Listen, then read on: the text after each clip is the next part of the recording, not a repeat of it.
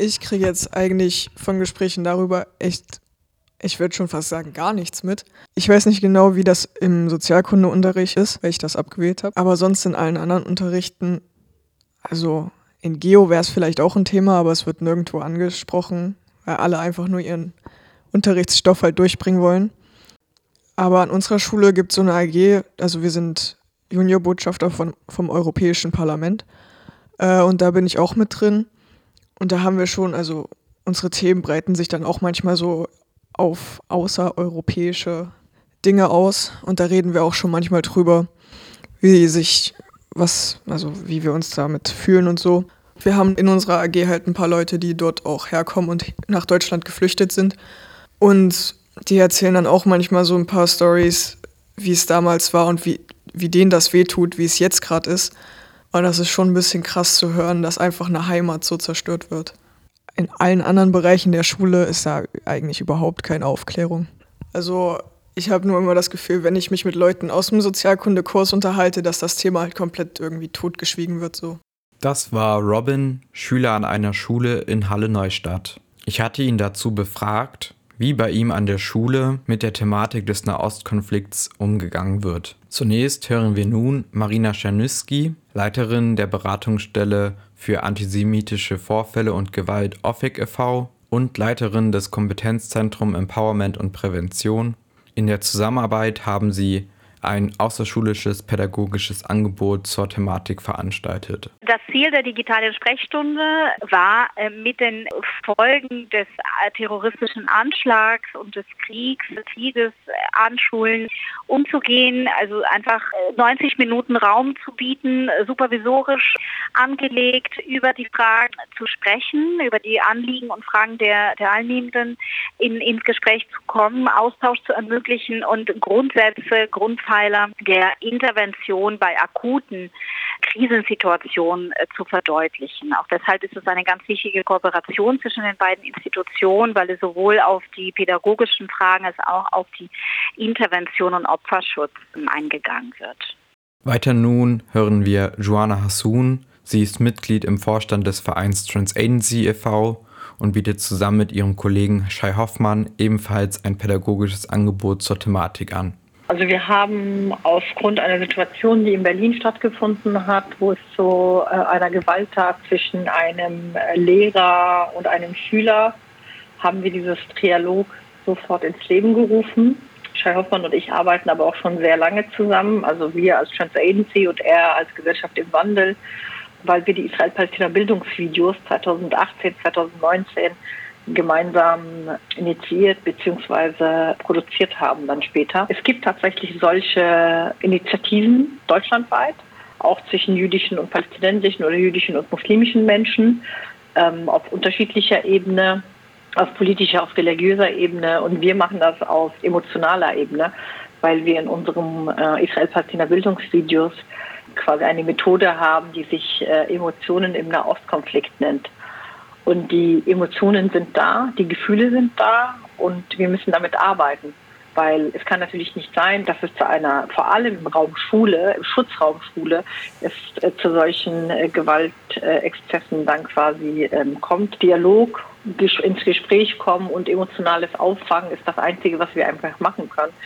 Und Shah Hoffmann und ich gehen als, also ich als Palästinenserin, Deutsch-Palästinenserin, er als deutscher Jude, mit unseren Narrativen, mit dem, was uns prägt, auch als politische Bildnerin, aber auch mit unseren persönlichen Bezügen und sprechen mit den jungen Menschen über ihre Gefühle. Wir ordnen ein, wir hören aber zu in erster Linie und geben Raum, damit diese Gefühle, diese Emotionen auch äh, Gehör finden, weil die sind da. Die, die, das Gefühl der Wut ist da, Verzweiflung, Panik, Angst, und das muss einen Platz haben. Und bevor wir sie den Hetzern überlassen oder radikalen Gruppen, ist es wichtig, dass es in diesem Schutzraum die Möglichkeit gibt, reflektiert und eingeordnet über Gefühle zu sprechen. Beide habe ich dazu befragt, wie ihre pädagogischen Angebote angesetzt sind. Ein dialogisches, reflexives Lernen braucht mehr Platz und mehr Raum, mehr Zeit.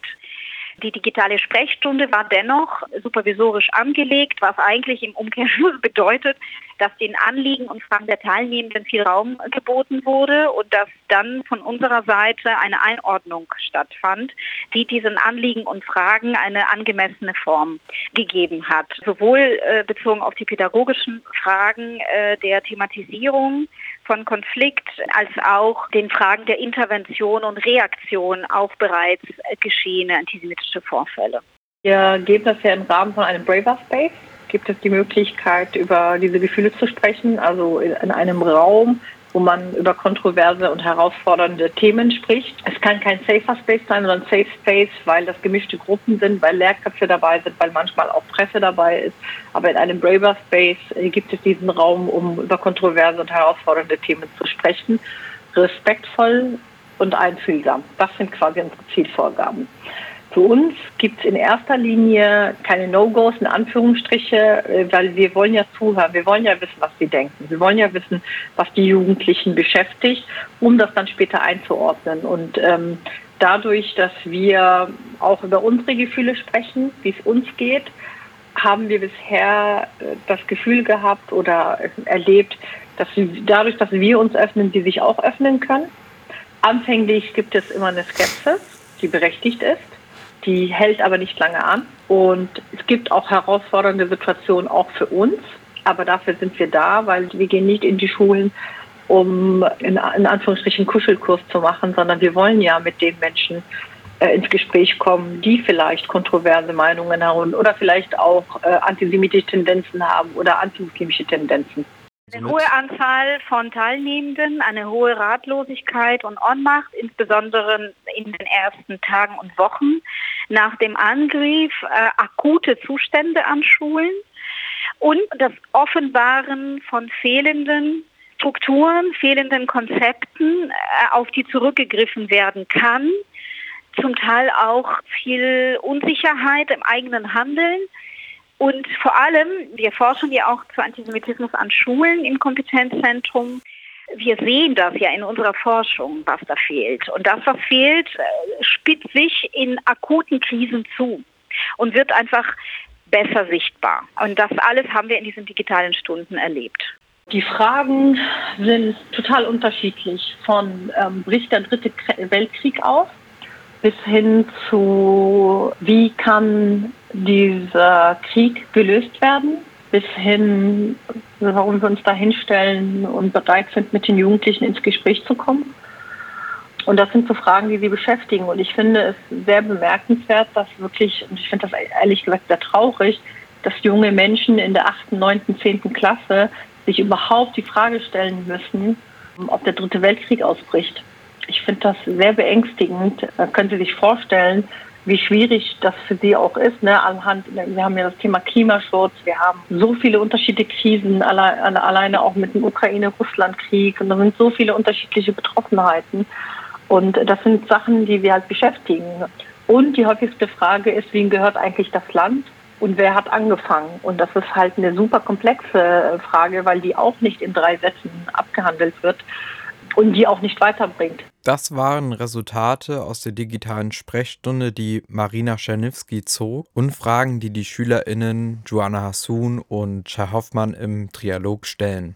Bereits daran erkennt man gut, wo Probleme in der Thematik sind. Die PädagogInnen sind nicht im Themenfeld ausgebildet und fühlen sich nicht kompetent, die Thematik von Nahost und entsprechende Themenfelder anzusprechen. Und die SchülerInnen weisen Wissenslücken auf, für die sie nichts können. Naja, jetzt ist es eine akute Krise, eine weltpolitische Lage, gepaart mit Antisemitismus, mit herkömmlichem Antisemitismus hierzulande und Antisemitismus von links, Antisemitismus von rechts und Antisemitismus im radikal-islamischen Kontext. Äh, all das verdichtet sich im Raum Schule, weil letztendlich sind die Leidtragenden die Kinder und die Jugendlichen, äh, unter anderem oder vor allem auch die jüdischen Kinder und Jugendlichen, aber auch die muslimischen Kinder und Jugendlichen, weil ihnen auch oft dieses Problem zugeschoben wird, wobei das viel komplexer ist. Und das, was sich an Schulen abspielt, steht ebenfalls in einer Verbindung, in einem Kontext, mit dem, was auch vor dem 7.10. passiert war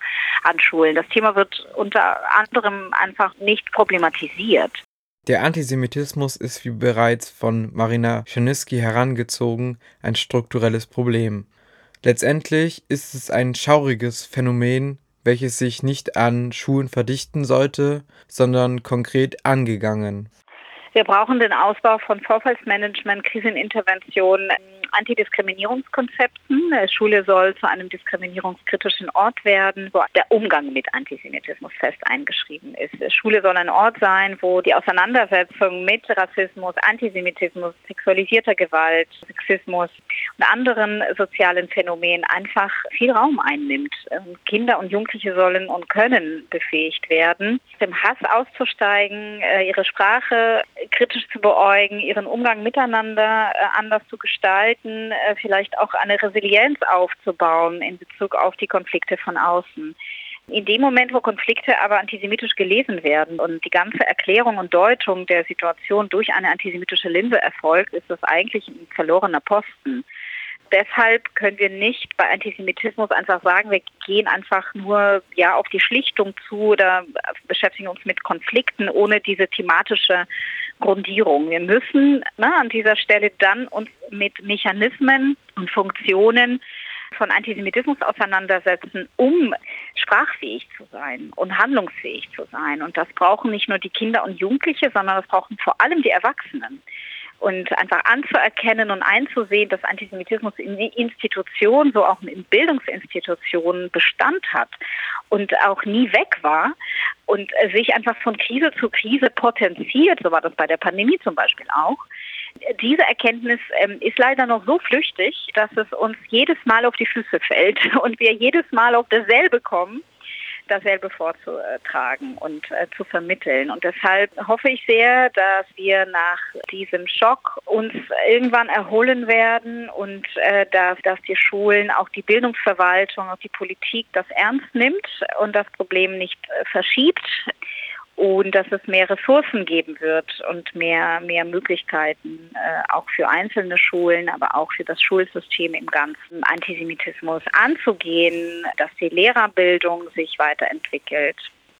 Und das braucht Zeit, das braucht ein ernsthaftes Interesse, das braucht aber auch dann gut ausgebildete Lehrkräfte, die in ihrem Studium oder in ihrem Referendariat sich auch mit dieser Thematik beschäftigen, die sich auch mit marginalisierten Gruppen beschäftigen und sich mit dieser vielfältigen Migrationsgesellschaft, die wir ja in Deutschland sind, auch auseinandersetzen, weil wir haben leider zusätzlich zu dem Antisemitismusproblem haben wir ein Problem von teilweise Lehrkräften und ich möchte die, die engagierten Lehrkräfte nicht an den Pranger stellen. Ich bin ihnen un unglaublich dankbar für das, was sie tun und für wie viel sie leisten.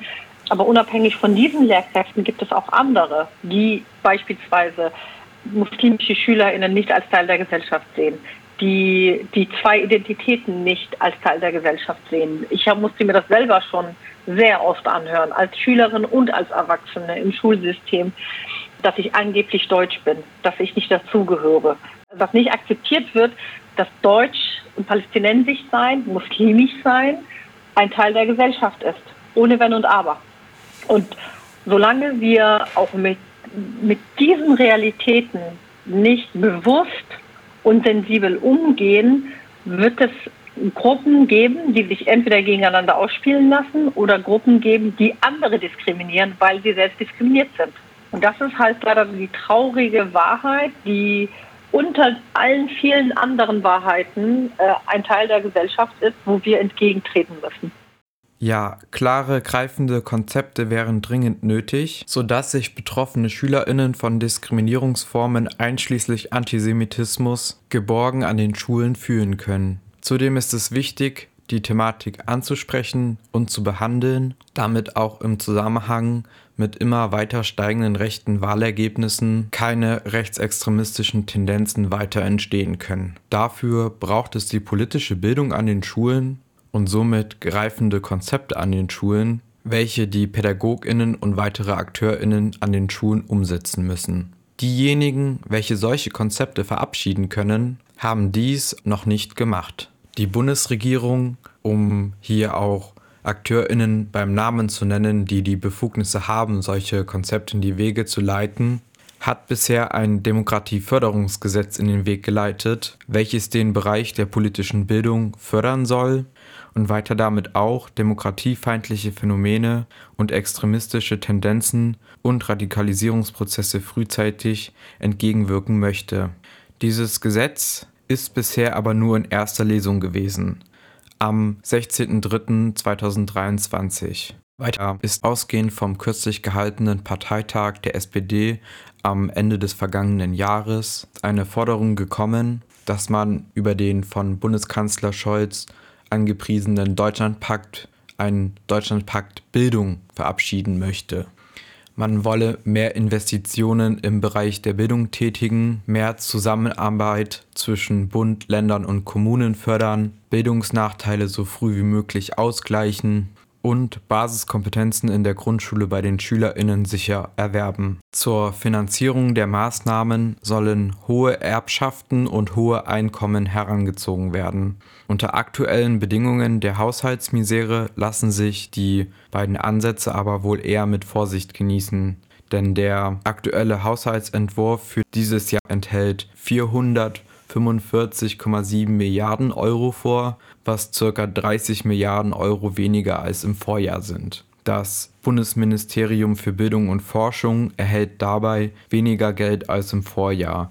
Es muss halt, wie gesagt, diese Infrastruktur geben, wo auch Projekte auf nicht prekäre Art und Weise vielleicht auch arbeiten, vielleicht wo sie eine Zukunftsperspektive haben. Das würde es eventuell fördern.